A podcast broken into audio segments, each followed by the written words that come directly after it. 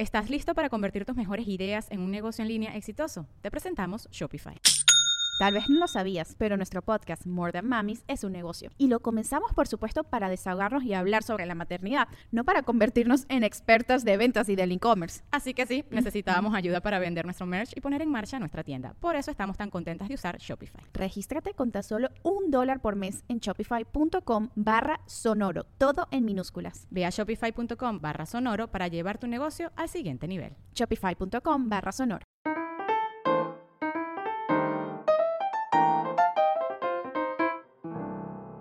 Hello, mi gente amada, y bienvenidos a un nuevo episodio de Bla Bla Bla. Hoy me acompaña mi amigo y colega comediante, el reconocido y exitosísimo Nanutria. Hola muchachos.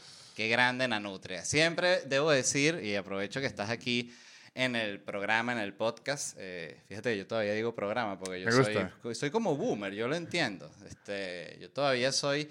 Yo, yo empecé a querer como ser eh, reconocido y ser un comediante famoso en la época en la que lo lograbas en la televisión. Ok.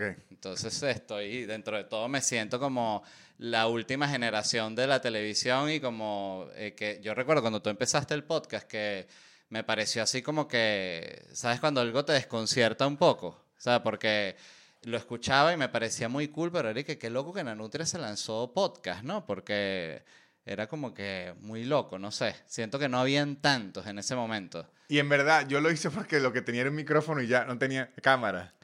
Que yo te dije que le pusieras video. Claro, pero ahí yo no tenía la cámara, estaba recién deportado. Entonces yo dije, ok, ¿qué hago? Lo que tengo es un micrófono. Y me Estuvo muy bien. podcast. Yo creo que de la comunidad eh, venezolana tú fuiste el primero, ¿no? La verdad es que no sé. O sea, tú y, y Escuela de Nada son muy contemporáneos, pero yo creo que tú saliste primero. Yo creo que la comunidad venezolana, cuidado y Alex, no, eh, Alex y yo, Marí no andan por ahí de primero. Ah, no. verdad. Y me disculpara, de verdad, perdón la falta, aló presidente. Ah, bueno, claro, el, el primer podcast venezolano. Y yo, cuidado y no del, del mundo.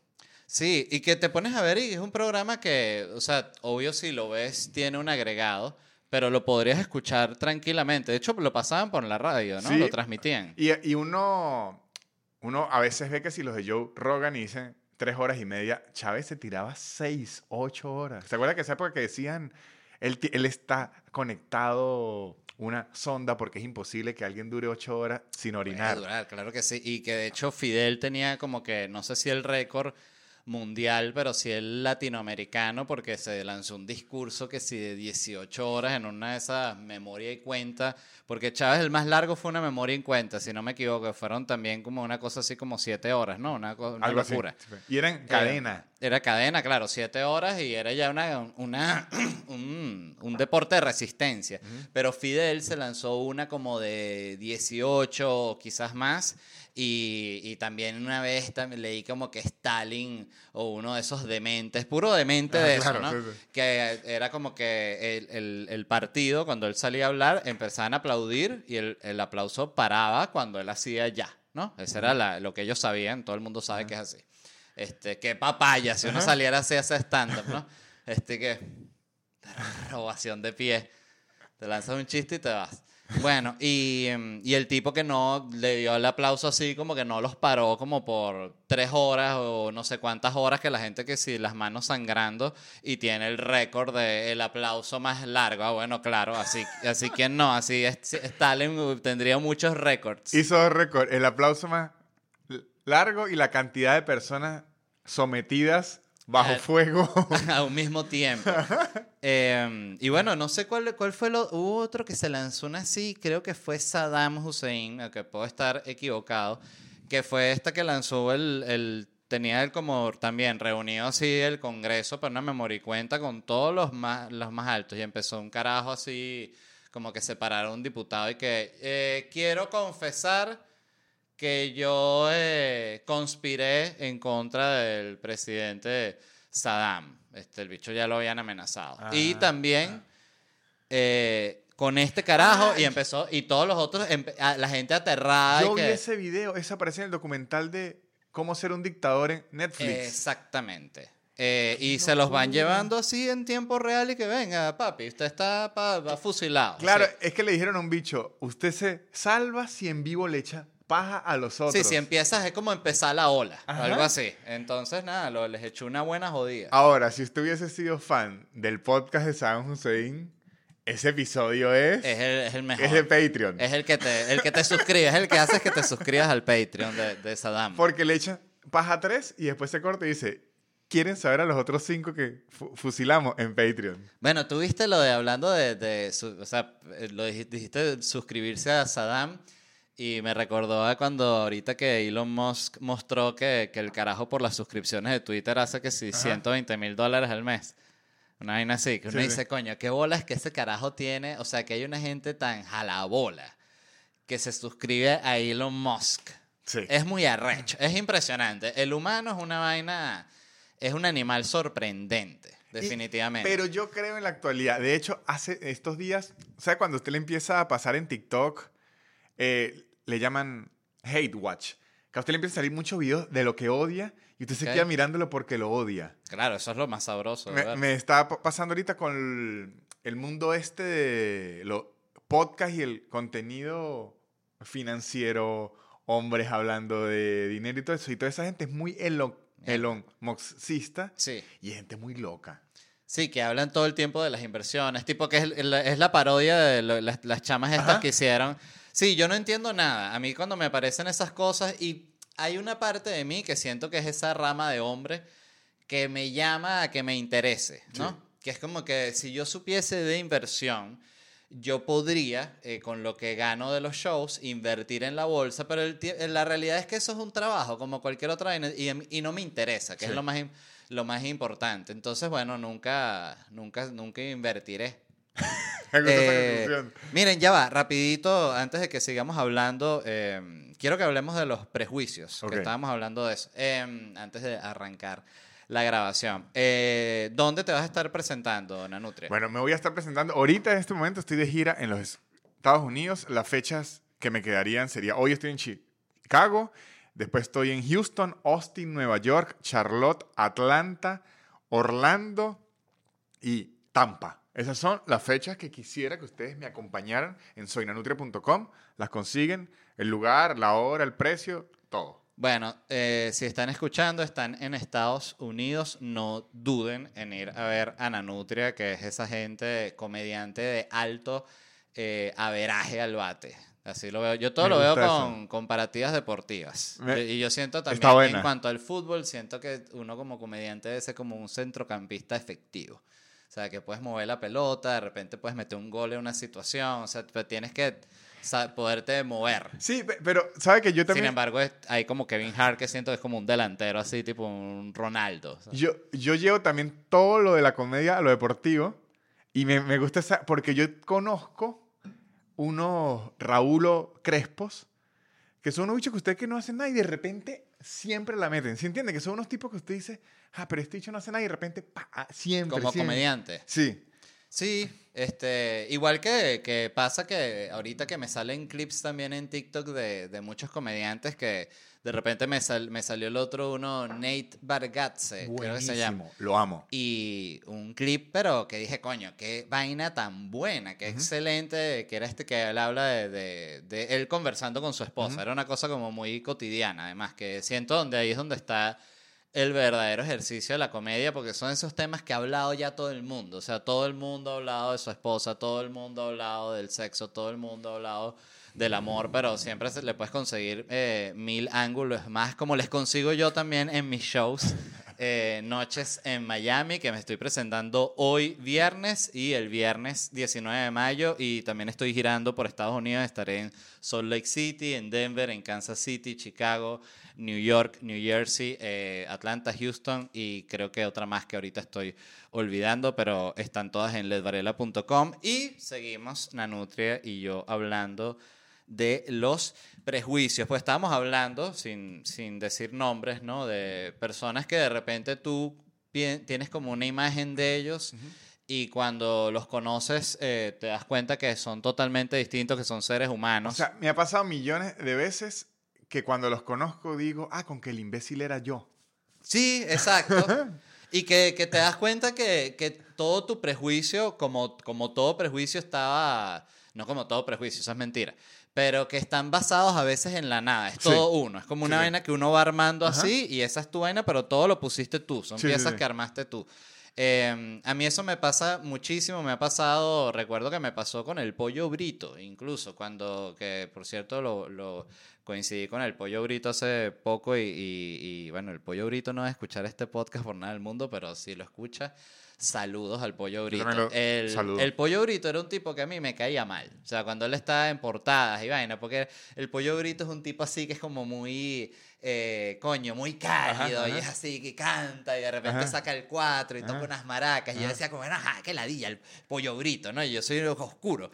Y de repente eh, me cuadran para que vaya el pollo brito a la sopa y el pollo brito, un amor. Panísima. Tuvimos una química trabajando increíble, entendía toda la comedia, fue una vaina fantástica y me hizo sentir muy mal conmigo mismo y mi prejuicio de, de mierda y mi falta de respeto hacia el trabajo de los demás. Yo un día le abrí un show al Pollo Brito en México. Coño.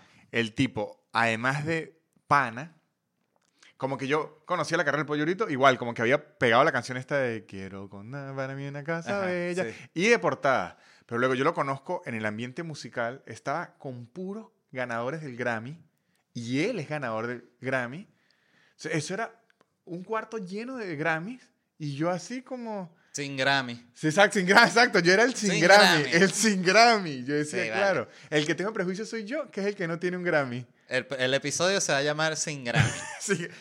Y lo único que yo tengo que decir acerca de Pollo Brito es muchos hijos. Muchos hijos, demasiado hijos. Este, pero yo, los hijos de él estuvieron en el show en Tenerife. Ellos tienen un, Y agotó. un, un dúo. Los- eh, no, que no, no se me ocurrió que abrieran el show, fíjate, este, qué desperdicio.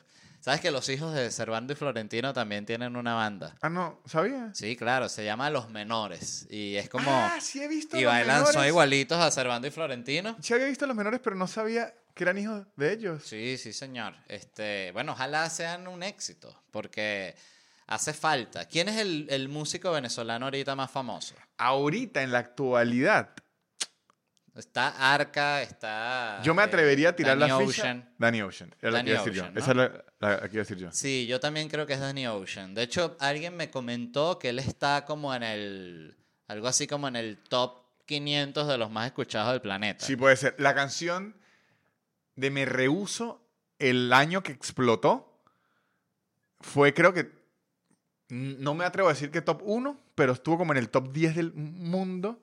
Y recuerdo que yo vivía en México y Sí, la claro. gente era fan, fan de la canción. Y yo le, como que me acuerdo que le dañé una fiesta a, a, una, a unas amigas mías, comediantes, andamos ahí.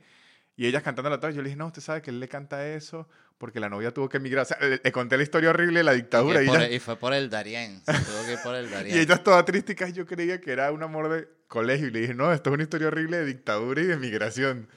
Bueno, pero ves, yo, yo tenía algo así que, que intenté hacer un chiste sobre eso de, de, de que los latinos tenemos un problema porque las canciones de protesta que si de aquí de los gringos son así como medio baladescas o medio himno, en cambio nosotros los latinos es como una salsa, ¿sabes? No le pegue a la negra, ¿sabes? Está bueno. perpetua o la de Huele Pega, Ajá, ¿sabes? que sí, es una sí. canción que cuando tú escuchas las letras es de un niño que está en la calle oliendo pega Sí, porque vive en la calle. O sea, es, la- el, es el, el, el fracaso máximo de la sociedad. La y tú estás ahí de... que huele pegada, que mira por la calle. La llanera de Luis Silva, de la quinceañera que abortó y murió. Oye, esa no la conozco. No conozco la obra de Se Luis llama Silva. Amor de... que- ojo, que es una canción que ha sido polémica durante años porque la canta, es medio autobiográfica y al final, incluso en la canción lo busca, tuvo que hacer un disclaimer cantado, decir... Por la, debo- la letra. Lo, lo canta y debo confesar que el de la canción no soy yo. O sea, incluso al final, Ok. cantando... ah, como un dice- remix. No, él mismo diciendo, ojo, pero esa historia no soy yo, porque si no pudiera hasta preso. Ah, claro, pues era una confesión de un delito. Es que un tipo lo Es que la quinceañera se enamoró del músico de los 15 años. Eh, Que se llamaba Luis. casi, casi. No Silva, no Silva. Luis es un nombre súper común. Luis Susurra. Se, se llama, no Silva, sino Susurra. Que se enamoraron, la embarazó. Ok. Y el papá de la muchacha era millonario y le dijo, usted no va a tener un hijo de este músico, tiene que abor- abortar. La chama murió en el quirófano y él echó la culpa al músico y el músico fue a la cárcel y según Luis Silva, el músico le contó esto en la cárcel a él. Y Luis Silva estaba en la cárcel. Eso es lo que nunca explica, porque él lo dice en la canción. en la- al final de la canción dice: eh, Debo confesar que este no soy yo, sino fue una historia que en la cárcel él mismo me contó. Yo no sé por qué Luis Silva estaba en la cárcel, no sé, no sé qué pasó. Wow. Es como que la aclaratoria medio, medio complica más todo el tema, ¿no? sí, sí. Que, pero tú estás en la cárcel, o sea, nadie pensaba que fueses tú. Wow, qué loco. Fíjate que esta historia con Luis Silva, él fue una vez de invitado a, a Chatén TV y grabábamos así como que el, el, el, el escritorio del Leine sí estaba como en una tarimita y enfrente lo que había eran como unas gradas, ¿no? Entonces yo estaba sentado así eh, y ya iba a empezar la entrevista y veo que hay como una especie de, imagínate una mini urna una urna así. Y yo parecía como medio una vaina tipo Darth Vader. Y yo digo, ¿qué es esto? Y me quedo así viendo y viendo y viendo y viendo. Y de repente viene Luis Silva y era la, el, em- el, el maletín de su sombrero. Coño. Y el sombrero impecable así. Yo dije, qué bolas, qué poco práctico. Pero lo entiendo. Eh, claro, pero imagínate tener que andar con un maletín, con una gorra adentro. ¿y qué? Pero es que yo lo entiendo porque yo una vez viajé a Ecuador a los 18 años. Allá se usa, se usa mucho sombrero. En una parte de Ecuador, sí. Y con, con tela de alpaca. Son como No, y unos- hacen unos sombreros No, hermosos. bueno, me, me lo compré allá. Mm, Y en mi mente me veía increíble. Yo tenía el pelo largo con sombrero. Yo dije, soy la sensación. Claro. Pero como luego- una especie de Juan Luis Guerra. Exactamente. Pero luego me tuve que regresar. Y el sombrero, o sea, no llegó bien. Llegó como violado. Claro. El sombrero al viajar, por eso es que yo entiendo lo de la maleta. Porque se te queda así. Sí, y usted no sabe dónde, y usted se convierte como en el, el idiota del sombrero en el, en el aeropuerto, no puede ponerlo en ningún lado, si lo mete en la maleta se espicha, o sea, Ah, el sombrero sufre mucho, por eso es que creo que entiendo que el sombrero necesita su cuna. Exacto. Qué bolas, ¿no? Y que imagínate dedicarte a la- al negocio de la cuna de som- de sombrero, porque además esas son las cosas que uno se sorprendía de repente en Venezuela, que conocías a alguien que tenía burda de plata y que una casa así rechísima y unos carros, y que ustedes qué hacen? No, nosotros tenemos una fábrica que hace las urnas, ¿sabes? Las, las cunitas los sombreros. Y que, ¿en serio? ¿Se vende así tanto? Claro, exportamos a Ecuador, exportamos a no sé dónde. No, mierda, qué vaina tan arrecha. Este, yo recuerdo, yo conocí una vez una persona que el papá era eh, un carajo que había traído como los como unos aparatos de frenos de Ajá. estos de, de láser alineación láser Ujú. y era como que el- los únicos aparatos que se vendían en Venezuela pues nadie como Venezuela siempre ¿no? Ajá. siendo así como muy básico Ujú. todo y que sí quién trae eso bueno está esta persona y quién hace este, estos estos clips así esta persona y ya para todo el país entonces claro la gente millonaria Se hizo millonario. Yo, yo tenía un amigo en la universidad que aprendió a programar en un lenguaje, recuerdo, se llama Belneo. Y lo recuerdo porque era una mierda que no hacía nadie. O sea, era, ni- Claro. ni, siquiera entendí, pero no era porque era muy difícil, era porque era muy random. Nadie entendía porque el bicho programaba en eso. Nadie, nadie. Marico, de repente empezó el LinkedIn a, a pegar. Era la época de que LinkedIn sí empezó. en- en- em- empezó. Entonces, claro, él hacía algo tan específico y random. Marico, lo empezaron a contratar pura empresa europea porque él era como de las cinco personas que tenían ese nivel en ese lenguaje de programación tan ridículo. Sí, qué importante es lo de prepararse y sobre todo siento yo que fíjate que se le da como mucha importancia al estudiar, que yo creo que es fundamental. Yo siento que todo el mundo debería ir a la universidad, aunque sea por dos años de su vida. Igual no... Aunque sea No para aprender a jugar dominó y truco. sí. Sí, tal cual, por, por andar ahí caminando, el- así, este, eh, me puse a ver hoy un documental en la mañana de Car- Carlos Raúl Villanueva, el arquitecto venezolano. Entonces hacían como que pasaban todas unas tomas de la UCB y tal, y era como que me dio así como una nostalgia que, coño, mira por donde yo caminaba ahí pelando así, cuando uno tiene esa edad, además que 21 años, 20 años, 19, que lo que hace es como andar por ahí, Ajá. ¿sabes? Merodear la ciudad, ve qué coño haces, búscate un plan, no tienes así real que si para meterte tampoco en un bar a, a tomar curda, Ajá. O sea, es una vaina muy, muy, muy rara esa edad. Y me dio como, me dio como nostalgia. Pero no recuerdo ni por qué coño lo estaba hablando. No por estudiar. que usted Ah, por estudiar, que siento que más importante que estudiar es como que tener buen enfoque de realmente qué carrera tiene sentido. Ujú. Porque siento que muchísima gente estudia, bueno, eh, para mí fue así, cuando, cuando yo estudié arquitectura, yo no sabía qué estudiar. Entonces me metí en arquitectura porque era algo como que, bueno, medio me llamaba la atención, era medio, medio técnico, medio artístico. Dije, bueno, por aquí puedo como que, no sé, eh, me- aunque sea me puede mantener distraído. Pero siento que eh, gente que está como muy clara de, recuerdo el papá de una amiga le dijo como que estudiara una vaina que es como manejo de data en medicina, en datos médicos, que es una especialización que la tiene muy poca gente y le recomendó así, el bicho sabe, no sé, de estos viejos informados, y le dijo que estudie esa vaina, que eso no lo estudia nadie. Y le dije que bueno, voy a estudiar esto. Y lo estudió y le está yendo súper bien porque nadie tiene esa sí, sí. especialización. Entonces la van a contratar donde sea. En el, en el mu- mundo de la programación, cuando yo estudié en la, en la universidad, era más como... Porque tú eres ingeniero de en, sistemas. siste- en sistemas, sí. Este, era más como una apuesta. Usted tenía que apostar porque aparecen lenguajes nuevos. Entonces usted tiene que apostar por Porque cuál es el que le va a pegar. es computadoras. No, ingeniería en sistemas es un poquito más complejo. Ingeniería en sistemas es, la gente cree que es programar, no, ingeniería en sistemas es, básicamente en general, usted poder organizar, ejecutar y depurar un sistema, no necesariamente computarizado. Ok. Puede ser un sistema de, Pasé empacar leche. o los turnos de los vigilantes en un edificio. Coño, ¿sabe que estoy perdiendo mucho tiempo y tal? Entonces Ok. uno analiza ese sistema en general. Lo que pasa es que la programación ayuda muchísimo a automatizar los procesos. Ok. Pero entonces hay- apareció un, un, un lenguaje de programación nuevo, ¿no? Entonces usted decía, me clavo horas a estudiar esta mierda porque si se pone de moda, la pego Claro. o espero a, a que se ponga de moda y arranco. Claro, como con la inteligencia artificial. Eh, exactamente. Ahorita debe haber demasiada gente entrándole así, Ajá. demasiado loco. Entonces, pero si usted le está entrando ya ahorita la inteligencia artificial, ya es tarde. Hay gente que tiene 10 años especializada en eso. No creo que sea tarde. No, o sea, no es tarde porque nunca es tarde, pero digo, ya... Para nosotros es tarde. No, no, sí, o sea, pero, digo, pero digo, ya hay gente que tiene 10 años en eso. sí, O sí. más.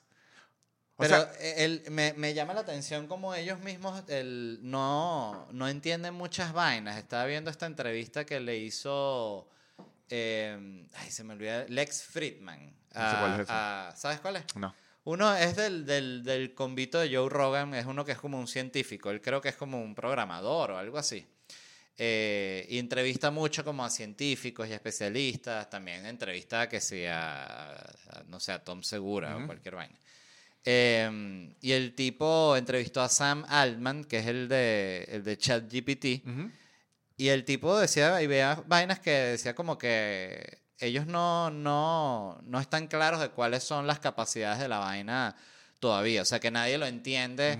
Realmente lo, lo, lo grande que puede llegar a ser. Entonces dis- el tipo decía justamente, no sé si ahí o en ot- otra entrevista que leí, que el que dijera que supiera, que sabía cuáles eran las capacidades de la vaina, no sabía nada de inteligencia artificial. Marico, es que esa es la regla. ¿Sabe que yo una vez vi eso en una, un documental que se llamaba... Era como las grandes industrias americanas, algo así. Y hablan de los tipos que fundaron América, así que sí, Vanderbilt, eh, el del acero. ¿Cuándo viste ese documental? En En- Nat Geo, lo vi hace años. Ese, yo creo que también lo vi, buenísimo. Sí, bueno, y hay una parte en que hablan de Rockefeller.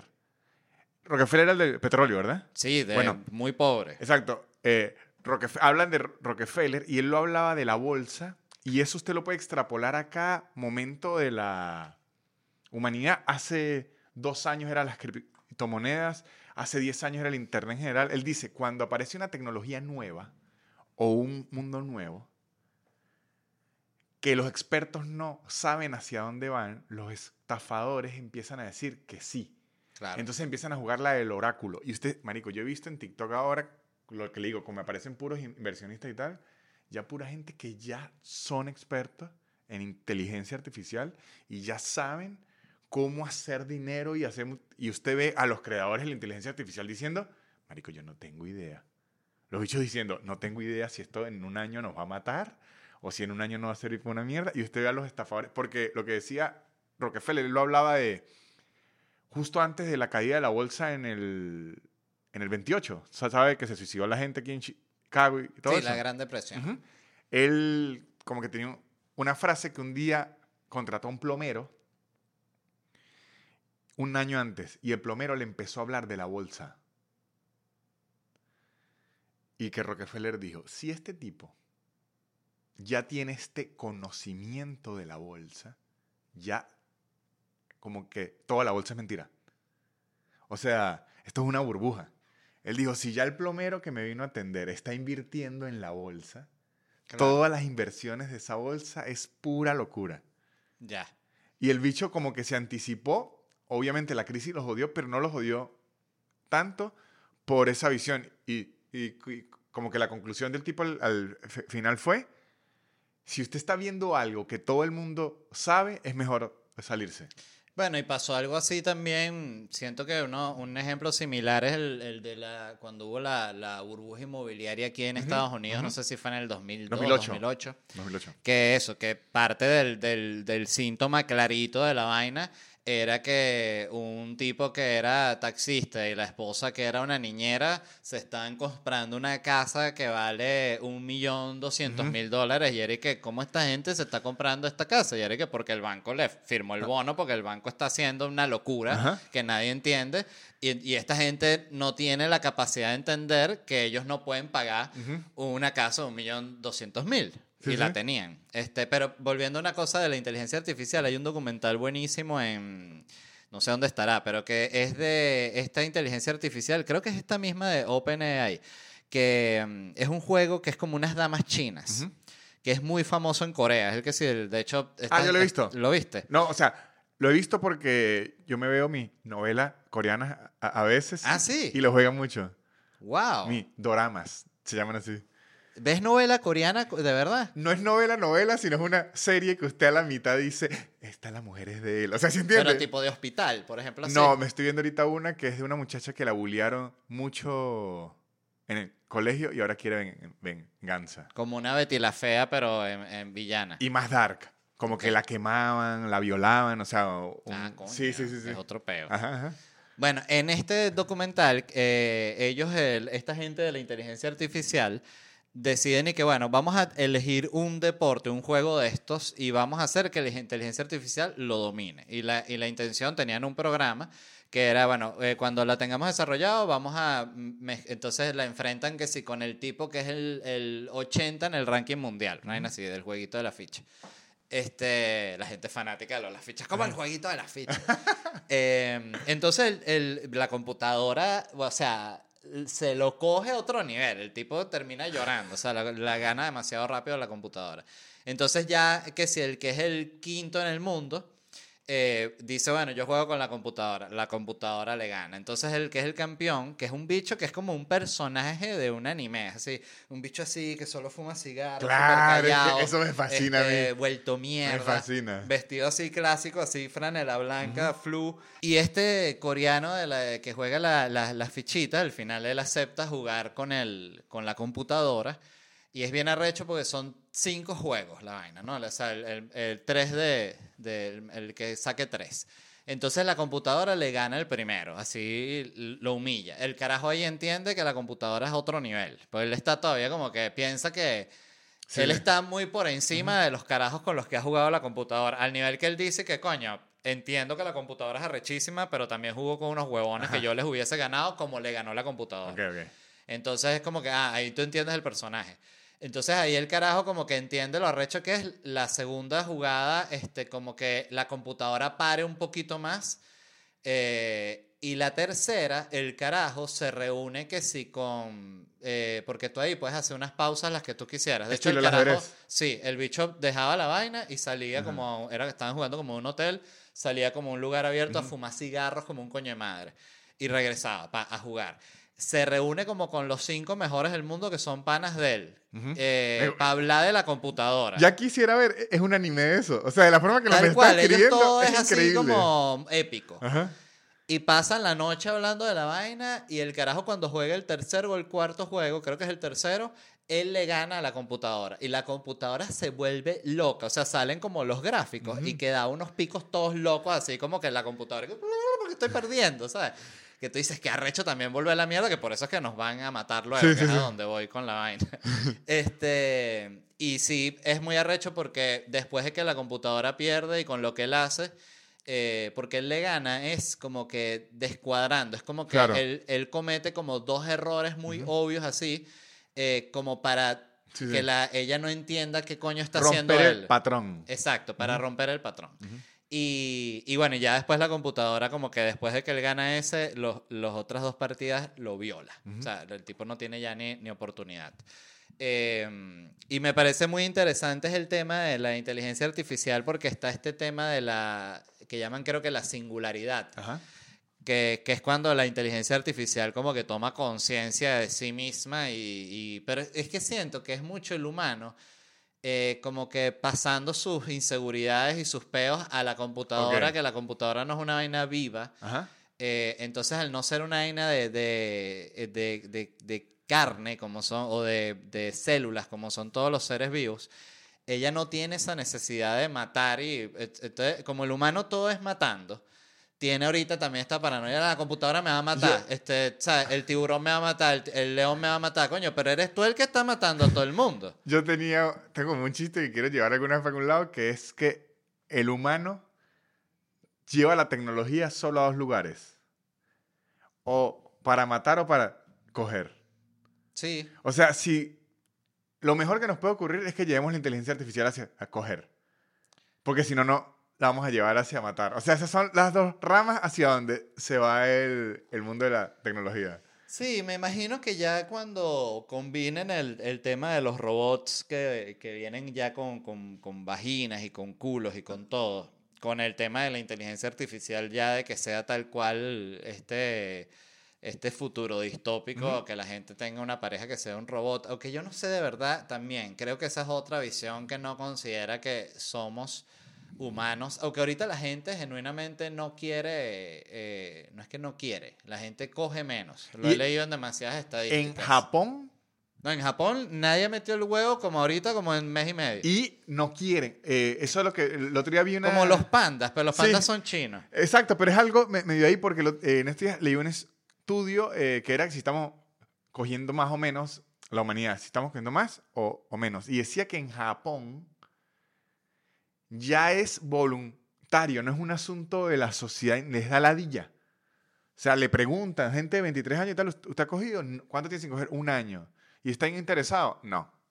La verdad es que no voy pendiente. Oye, pero ¿qué será? Yo siento que es todo como, ¿será que son como ciclos también? Que quizás llega un momento en el que el sexo se habló tanto y fue tan, tan popular que cansó, como cansa cualquier género musical de repente, como el rock que tuvo su pico así en los 80, 90, y ya después como que mm, tú te lanzas una banda de rock en el 2010 y ya era medio, medio incoherente, y de repente ahorita, no sé, pues de repente vuelve el rock, no sé, del- y baja el reggaetón o la música latina, qué yo, sé yo. yo aquí voy a desarrollar una idea que no la tenía antes. Solo se me acaba de ocurrir con esto eh, and- andamos hablando aquí. Puede ser que hay, empezaron a aparecer cosas que le divierten más a la gente y le causan menos problemas. O sea, porque en los 70, 80, yo creo que el, el sexo era la principal diversión. Eso puede ser. Coño, o sea, que la gente mucho. prefiere verse, eh, qué sé yo, Succession a, Bueno, a- a echarse bueno, una acogida. Le voy a dar un ejemplo. Yo ahorita estaba muy fan de, de House of the Dragon, igual de Game of Thrones. Imagínense, Game of Thrones, la última temporada. Yo era me- mega fan de Game of Thrones. Yo también. A mí, y lo voy a decir que sin peo, en esa época, póngale, se estrenaba el episodio a las 9. Dualipa me escribía, puedo coger, pero de 9 a 10. Tú dices, coño, me tocaba decirle, coño, Dualipa, perdón. están a punto de, de llegar los, Yo le decía, coño, los White vaina". Walkers están... En el capítulo ese de La noche oscura de la pelea esa enfermísima, Dualipa me dice, mire, estoy Rihanna, Beyoncé y yo. Pero podemos, de 9 a 10. Me toca decirle, coño, no puedo abandonar a Jon Snow. Em, pero sabes que no solo con Japón, el, el- o sea, es una tendencia No. internacional que la gente está cogiendo menos Sí. y por lo tanto están teniendo menos hijos, porque es automático. Em, en general la gente está menos interesada en, te- en tener hijos, pero, pero en general eso, la gente no está cogiendo, cosa que me parece impresionante. O sea, no, no me, no, me deja, de- no me deja de sorprender nunca. A mí no me deja sorprender, pero la verdad me alivia por el... O sea, si yo llego a tener hijos y tal, de verdad me alivia ese pensamiento porque yo empecé a coger tarde en mi vida, que si a los 19 años. Sí, es tarde. Este, y, y a los 19, o sea, uno, ahí, ahí fue, o sea, empecé a coger regularmente Sí, claro. como a los 23. No, no, no una vida sexual. No, fue como eh, eh, unos golpes de suerte ahí de 19 a 22. Después de los 22 es que empecé a tener una vida sexual activa. Pero yo recuerdo lo que yo sufría mentalmente de los 15 hasta los 22, porque no estaba teniendo una vida sexual activa como se suponía que yo la debía de, de tener. Y ahora que yo pensar, coño, qué increíble que un adolescente ahorita no tenga esa presión, debe ser increíble. Yo sentía como que, obvio, había una, una, una búsqueda en tenerla, pero yo sentía que nadie la tenía así, o sea, que era muy poca la gente que yo conocía así que, que, que yo dijera, ah, bueno, tienen una vida sexual activa. O sea, no, en esa edad no. O sea, no, a no ser que fueses un, un galán o algo así, pero no. No, pero yo, bueno, al menos yo y mis amigos sí estábamos como, es que cre- creo que como no lo habíamos hecho y nada, éramos como, coño, ya va a pasar. Es como que siempre... Nosotros, Claro. nosotros hicimos el clásico, yo, yo me acuerdo hicimos una vez un, un viaje a, a la playa, a Cata. Eh, fuimos tres amigos y coño, vamos a coger, es que si no cogemos aquí, estamos los tres, marico, es que no cogimos, pero ni, ni un resfriado. Pero iban de ida y vuelta. No, no, fuimos cinco días que Ah, dijimos- ya, y ok, lo yo peor es- pensaba que era como No. para cuadrar un culo y, Y- coger ahí mismo en la playa. todo el plan de cinco, o sea, todo el viaje fue en, en base de coño, uno de los tres tiene que coger. O sea, fue todo un plan así. Nada, marico.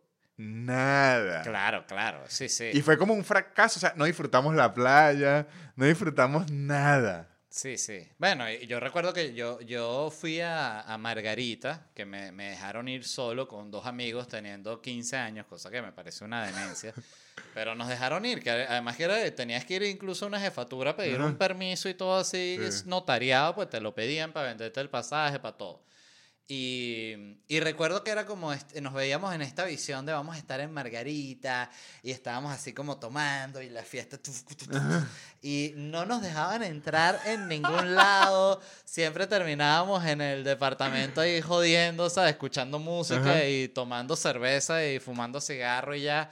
Eh, sin embargo, lo recuerdo como uno de los mejores viajes de mi vida, ¿sabes? Este, porque no tenías además la capacidad de, de interactuar con una mujer Esa- y es- ninguna mujer con un grado de, de- de- de cerebro va a, a estar con cinco carajitos de 15, 16 años que son básicamente la edad más maldita que Sí, tiene sí. un ser humano, ¿sabes? Sí, sí. Como un mini adulto así que ya quiere coger, pero es un medio un niño. Es una vaina re- repugnante esa edad. Y, a- y además mucho sudor, pero de nervios y ansiedad. Ay, Que sí. sudor de manos. Cur- su- olor ajá. raro, Sí, que no sí. se sabe limpiar bien el culo, nada. Eso es un desastre. Sí, sí, ¿verdad? El, el hombre adolescente sufre mucho. Sufre mucho, sí. Además que la adolescencia, pobrecito uno en esa época que tiene tanto...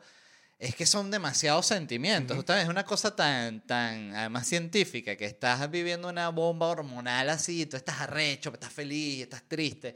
Es una vaina muy loca. A mí, Sí, no, sí. me, a mí no, no, yo siento que yo no disfruté muchísimo la adolescencia. Yo fui más, más feliz como a partir de, no, como a partir de la, de la comedia. O sea, que ya de verdad siento yo que fue cuando me conseguí con un entorno así tipo el de Lucila. Ajá. Que, era, que fue el primer momento en el que yo dije, es como, a ver, como que, vamos a decir algo así, como que tú eres un perro y están los poodles y están los pastores alemanes y los San Bernardo y tú eres un, no sé, un Caqui. schnauzer. Un. Eh, y nunca has visto un- otro schnauzer. Y de repente llegas a un lugar y hay cinco schnauzer. Y tú dices, mierda, ¿qué es esta vaina? Y otros igualitos. O sea, soy una raza, ¿sabes? Es, Sí, otra, sí. es una vaina superior. Y es una cosa con la que... Por eso yo siempre lo pienso mucho porque yo siento que entre los comediantes siempre hay, eh, hay mucho odio, mucha envidia. O sea, siento que en general los comediantes, y es como, siento yo incluso un balance de, de esta vida de... Todo el tiempo. "Eh, eh, ah". Entonces es como, siento que hay mucha competencia también, pero yo siempre siento también mucha solidaridad con todos los comediantes porque, porque sé que pasan por lo mismo, Sí. ¿sabes? Y que todos tienen más o menos un mismo origen. Eh, sa- Sabe que yo, yo tenía como vein- 21 años y estaba absolutamente perdido en, en que no tenía ni puta idea de qué quería, de nada. O sea, ¿sabe cuando usted dice que... Ya estás graduado. No, me, pero me estaba por eh, graduar y a mí siempre me había gustado la, la programación y todo eso, pero yo ya sentía que lo estaba haciendo porque era lo que yo sabía hacer, pero era, estaba en inercia máxima. Y de verdad, yo no sabía qué hacer. Recuerdo que me metí a Doctor Yaso, coño, que estaba buscando un estímulo de alguna mierda para no terminar metiéndome perico. O sea, estaba haciendo Sí, to- exacto. todo alrededor de... Doctor Yasu o el perico. Ajá, y me acuerdo, esto pareció una locura, que vi, eh, lo vi a usted, a Daniel y a José en Canalí. Marico, y me ocurrió algo que fue como que los, porque yo siempre, yo nunca había pensado ser comediante, pues yo había visto a Emilio, al Conde, a todos ellos que son unas bestias, pero hacen como otra disciplina. Ellos juegan, por decir, fútbol 11, nosotros jugamos fútbol 7. Sí. Y cuando los vi a ustedes tres, Sobre todo antes. Sí, sí, sí. Cuando los vi a ustedes tres, fue eso que usted dijo de los perros, pues es que se me vino. Fue como que yo lo que pensé fue, yo entiendo lo que ellos están haciendo, entiendo lo que quieren hacer y quiero hacer eso. O sea, fue como un clic de dije, ah, claro, yo entiendo. O sea, fue como sí, fue que automático. entiendo toda esta dinámica que están haciendo estas personas. Y ahí empecé a averiguar como loco que era. Yo no sabía que ni nada. Lo había visto, pero creí que era, no sé, como una obra de teatro. Exacto. Pero cuando los vi, de verdad fue como eso. Dije, ya va, estos bichos andan haciendo esto y entiendo qué están haciendo y entiendo qué quieren hacer y lo que están provocando en la gente me, me gusta. ¿Sabes? Sí, lo que sí me parece muy, muy loco son los comediantes que, que no cambian la rutina. O sea, que pueden estar eh, 15 años, 20 años haciendo la misma rutina, la misma hora la misma dos horas. Eh, porque no entiendo de verdad cómo no. O sea, eh, no entiendo cómo funciona psicológicamente para no cansarte. Eh, eh, en cualquier. Es como estar haciendo la misma escultura 20 años, la misma canción 20 años, sin intentar nada nuevo, igual sea para pa, pa escoñetarse, lo Ujú. que sea, porque es, es que aburre, o sea, me impresiona muchísimo. Yo sospecho, porque lo he pensado también, que es que antes habían otros códigos. Eh, yo el año pasado giré aquí en, en Estados Unidos con una comediante gringa buenísima, Carmen Lynch. Claro, la conozco. Ajá. Eh, ella es bu- buenísima. La pueden buscarse comedia en inglés y en español. Que por cierto, va a grabar su primer especial en el Cellar. Y ella me contaba que se impresionó demasiado cuando empezó a ver a los latinos, porque nosotros hacemos hora y media, hora y veinte, hora y cincuenta de show, y que los gringos no hacen más de una hora, a menos que sea Chapeli, o sea, hay sus excepciones, Sí, sí. pero que la mayoría de los gringos preparan es 50. Y entonces ella me empezó a contar de cómo aquí, los primeros 10 años, lo que le exigía la industria antes era tener 8 minutos. Sí. Entonces ellos duraban 10 años haciendo 8 minutos. Y ni siquiera pens- pensaban hacer más ni nada porque es que lo que le pedían era 8. Entonces es una gente que duró por 10 años de, diciéndole es 8, no 8, 8, 8, Sí, 8, 8 para, porque era así, justo lo acabo de leer en el libro este del, del, del improv, de la historia del improv, que cuenta que ahí eso lo habla eh, un- el que era como el, tale- el, tale- el ¿cómo se llama? El, el- el gerente de talentos, el buscador de talentos de uno de estos late nights, el de Johnny Carson. Y él lo que necesitaba era eso, eh, ocho minutos o seis minutos para el show, eh, pero decía que ve- eh, si tú tenías 20, él te- eso era para él eran 6. Ok. O sea, que esos que tú pensabas que eran 20, para él eran 6, porque él te lo iba a cortar Ajá. al- a, la- a lo, de verdad lo más óptimo, em, según ellos. pero decía que si tú tenías a- al mismo tiempo, si tú pegabas, tú tenías que estar de nuevo yendo al show en 10 días. Entonces tú tenías que tener 20 más para que Ok. fuesen 6, 8. Ajá. Entonces así es que iban trabajando. Entonces por eso los comediantes tal cual, para, era para, para reafirmar lo que tú estás diciendo. No tenían más de 40, Ujú. 50 minutos y con esos 40, 50 intentaban pegar. Que además eso es lo más loco. Si has estado con esos 40 y 50 y no has pegado en 10 años, capaz se te ocurriría que cambiando esos 40 50 para intentar, coño, porque sí. no ha estado funcionando. Es muy loco. Lo, lo, Nanutri y yo lo estábamos hablando antes de empezar a grabar de cómo han cambiado demasiado los ritmos de, en los que hay que generar material. Pe- Pero, s- ¿sabe que vo- volviendo a lo de que usted lo compara todo con el deporte, que yo también lo comparo con el deporte, me parece lo natural de cualquier disciplina, por lo menos en la NBA. Yo soy fan de la NBA. Ahorita en la actualidad, si usted no lanza de tres, usted es un huevón. O sea, para usted estar en un equipo y no lanza de tres, tiene que ser un animal haciendo el resto de, de cosas. Ahorita cualquier, el alto, el bajito, el... Todo el mundo tiene que lanzar de tres. Claro, En los 90, los equipos tenían un lanzador de tres. claro. O sea, una sola. Y esa persona se especializaba en lanzar de tres y ese era el lanzador de tres. Está Reggie Miller, Ray Allen. O sea, ese jugador que hace lanza de tres. Ahorita. sí, sí, eso era. Sí, sí, sí. Era como- el, el como un sniper. Stockton que, que te lanza de tres y un doble paso por ahí. Sí, pero era. Ahorita en la actualidad, usted ve. Hay un jugador que se llama. eh, Jokic, incluso An- Anthony Davis, que son jugadores de fuerza, de clavarle y todo, y de repente el bicho de tres, ¡fa!